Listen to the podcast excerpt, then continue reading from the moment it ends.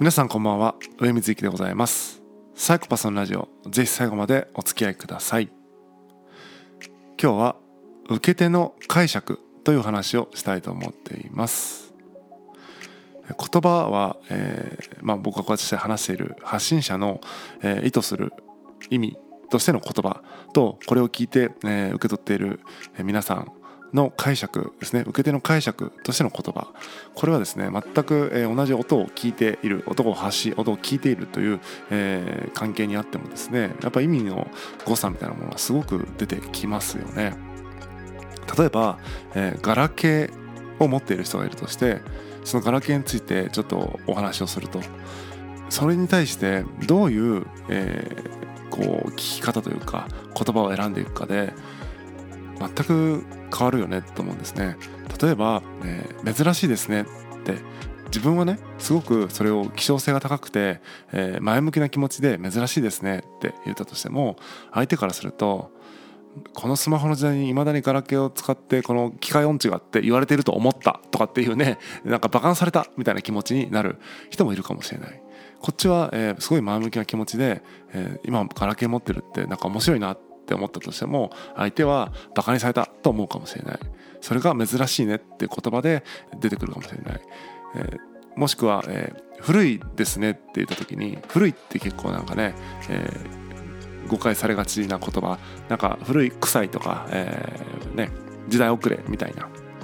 イメージを持つ人もいるかもしれないけども例えば「えー法隆寺古いね」って言った時になんか悪い意味ないじゃないですか、えー別に。古いことに価値があるかもしれないしむしろ、えーだから古いってことは別にいいか悪いかとかそのそういう話じゃないんだけども、えーそういうねバカにされたとか褒められたとかっていうことでなんかね古いにプラスアルファの解釈を乗せてしまうみたいなことがありますよね。で誤解をされないように、まあ、要は前向きな気持ちを伝えようと思ったらやっぱりこうね文字数が増えてしまうというか、うん、ガラケーを持っていることを、えーとても自分はあの興味深いと思っていてそれはすごいなんか、えーいいことだと思っているってことを伝えようと思うと すごく言葉数が増えてしまうなと思うんですけどもじゃあ今度ガラケーの話をしようと思った時にそんな、え熱っぽく語られても今度困るっていう人もいるかもしれないしえー言葉選びって本当に難しいなと思いますね。でまあ究極ね相手がどう解釈するかを予測することはできても、えー当てること完全にね、えー一致させることっていうのは難しいと思うのでどこまでいってもその誤差みたいなものが生まれ続けるのがコミュニケーションなのかなというふうに思います。でそういう、えー誰とのコミュニケーションでも起こりうる、えーその解釈のズレみたいなところを、えー最近はなんかよくねいろんなところでそういうところに通ずるお話をしてるような気がしますね。はい、でもともとずれている認識ね、そのもともとずれているその価値観みたいなものを、えーシェアし合って面白いねみたいなことはあるんだけどもそもそも、えー共有したと思い込んでいることがずれているっていうのはなかなか滑稽だなというふうに思ったりもしますし、えーそれがまあ世界を作っているんだろうなとも思ったりするわけです。先日ですね恋愛はオワコンなのかっていうお話を、えーしたんですね。でとても面白いタイトルだなと思ってお話をあのに参加して、えー会話してたんですがちょっとあの出先だったのでですね最後までいられずどんなお話になったのかわからないんですけども、まあ僕なりに恋愛はオワコンなのかっていうことについて考えていきたいんですがあの、まあ、7万人のね人間のがあこうね目と目があって恋に落ちるみたいなそういう恋愛っていうのは確かにどんどん縮小傾向にあるんだろうなというふうに思います。それはやっぱり、えーさっきから話しているみたいにこの解釈のズレみたいなものを埋め合わせるだけのなんかこう非合理なものっていうのがなくなってきていて物事が合理的にマッチングされるようになってきたそういう時代だと思うんですね。まあ、実際マッチングアプリとかもいっぱいありますよね。じゃあマッチングアプリが何でマッチングしてるかって、えープロフィールの写真と、えーあとはそのプロフィールに書かれている文章とあとはチャットでねコミュニケーションしたその文字のやり取りだったりするわけじゃないですか。結局解釈なんだろう、えー解釈ですよね、うん。医者ですって書いたらなんかお医者さんなんだってね思う人もいるかもしれないし、えー、医者の免許医者ですって言ってね医者の免許持ってるけど無職かもしれないですよね実際はね、えー、そんな感じで騙したとか騙されたとか、えー、こうだと思ってたみたいなことが起こっていくんだけども、え、言葉にすることで勝手にお互いが解釈してかえってズレがね、え、広がっていくってこともあるのかなと思ったりしますね。言葉によって社会は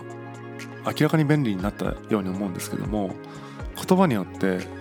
人と人はどんどんすれ違っているなという気もしないでもない気がしますね。なんかハグとかね握手とかしてる方がよっぽど伝わるものがあるんじゃないかとかっていうことを結構思ったりするんですけども今度ハグとかするとこのセクハラとかねまたセクハラというこの言葉があって、えー、その中で、えー、ハグをした時に愛されていると思いたいかセクハラと思いたいかみたいなことが、えー、思いたいかというか思ってしまうかっていうことが言葉があることによってカテゴライズされてしまうってこともあるんですよね、えー、もしも言葉がなくてハグをしていたら心地よいか心地よくないか、うん、なんか嫌な感じがするかまあ快快不快しかないというね、えー、そういう状態になると思うんですけども快不快だけで生きていく世界みたいなものもですね、えー、もしかしたらまあ人間関係みたいなものはそれぐらいがちょうどいいのかもしれないなと思うことがありますね。あまり言葉で確認し合うことによって何というかかえって分かり合ったような気になって実はより溝が深まっているってことがよくあるというか、うん、言葉って難しいですよね、うん、やっぱりだから解釈が複雑化する特に言葉を単語レベルのまだしも文章とかになった時に 解釈に解釈を重ねた上での解釈みたいになってしまってですねお互いのズレがより広がってくる。これは難しい問題だなというふうに思いますね、まあ、恋愛はオワコンなのかっていうとまあ人間関係そのものがですねちょっとオワコンなのかなと思っているというかえー、分かり合うことな人間関係じゃないね。分かり合うということそのものがオワコンなんじゃないかと僕は思っているところがありますね。なので、えー、まあ僕がそう思うっていうことなのかもうそういう社会になっているってことなのかこれはちょっと分からないんですけども自分が見たいものをみんな見ているわけですから、えー、それは例えばツイッターを見ていても膨大な、え、言葉の海があるわけですけどもその中で自分が見たい言葉だけを見ている自分が見たい価値観だけを見ているという、えー、状態にすでにあるのかなと思った時にですね確かにあの炎上とか、うん、誹謗中傷みたいなものっていうのは意味がわかる気がするというか分かり合うことはやっぱり難しいんだろうなということを思ったりするわけです。まあ、受け手の解釈まではね結局コントロールできないわけですからま、信頼関係をね、えー、築いた人とならそのちょっとずれた言葉も、えー、いい方向にね解釈してもらえるっていうあの人だからみたいな。結局でもねそれ言葉じゃないんですよね。あの人だからみたいな。言葉を超えた何かで言葉を解釈してるってことが起こってしまっているっていうことだと思うのでまあ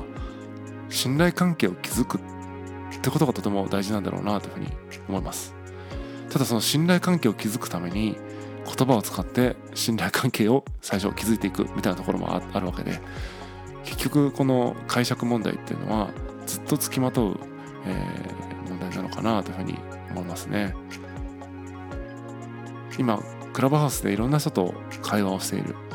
これはね本当にまあ声のトーンとかあ声のスピードとか声質とかもちろんあるけどもやっぱり言葉を使ってやり取りしているわけでその解釈のズレとか、うん、そういったものをねうん、どこまで許容できるかっていうのはその信頼関係に基づく、まあ、信頼関係安心感かな、うん。まあ、信頼関係がなくても安心感ですね。安全であるという感じがあるかないかで言葉の解釈も全然変わってしまうんだろうなというふうに思ったりしますね。うん、これは本当に難しい問題ですね。どこまで言っても人間は、えー、動物なんだろうなと。言葉を操っているように見えるけどもそんなに操れていないんだろうなというふうに、えー、思う今日この頃でございます。本日は以上です。またお会いしましょう。さようなら。